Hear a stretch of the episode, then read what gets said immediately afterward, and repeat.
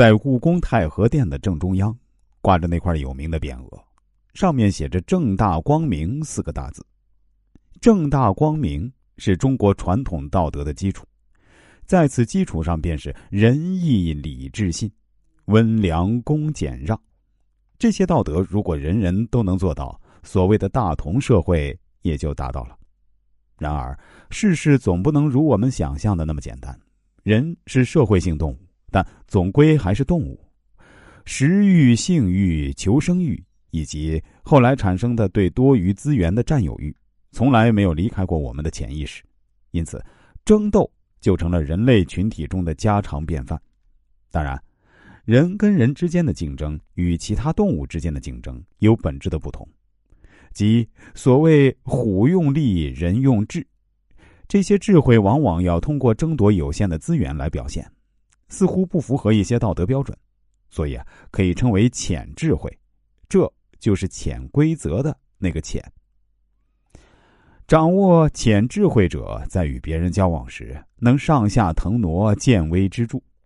有的玩对手于鼓掌之中，有的比凶险于旦夕之间，有的装疯卖傻，有的精明老道，有的与敌合作，有的跟友争夺。有的满脸堆笑，有的面露凶光，有的隐身遁形，有的大白天下。早在近百年前，李宗武先生就总结了中国历史上的所谓厚黑。李宗武说：“我自读书识字以来，就想为英雄豪杰，求知四书五经，忙无所得；求知诸子百家，与夫辇四史，仍无所得。以为古之为英雄豪杰者，必有不传之秘。”不过，吾人生性愚钝，寻他不出罢了。穷思冥想，忘寝废食，如是者有年。一日偶然想起三国时几个人物，不觉恍然大悟，曰：“得之矣，得之矣！古之为英雄豪杰者，不过面厚心黑而已。”李宗武所谓厚黑之术，就是浅智慧。浅智慧是教人学坏的吗？其实不然。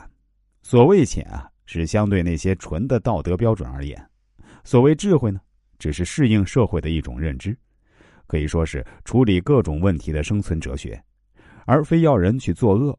谁都承认，纸上得来终觉浅，须知此事要躬亲。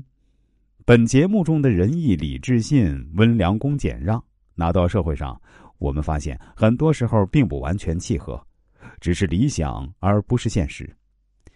斗争是人类社会的常态，要斗争就不能只讲那些空的道德，像宋襄公那样只能招致失败。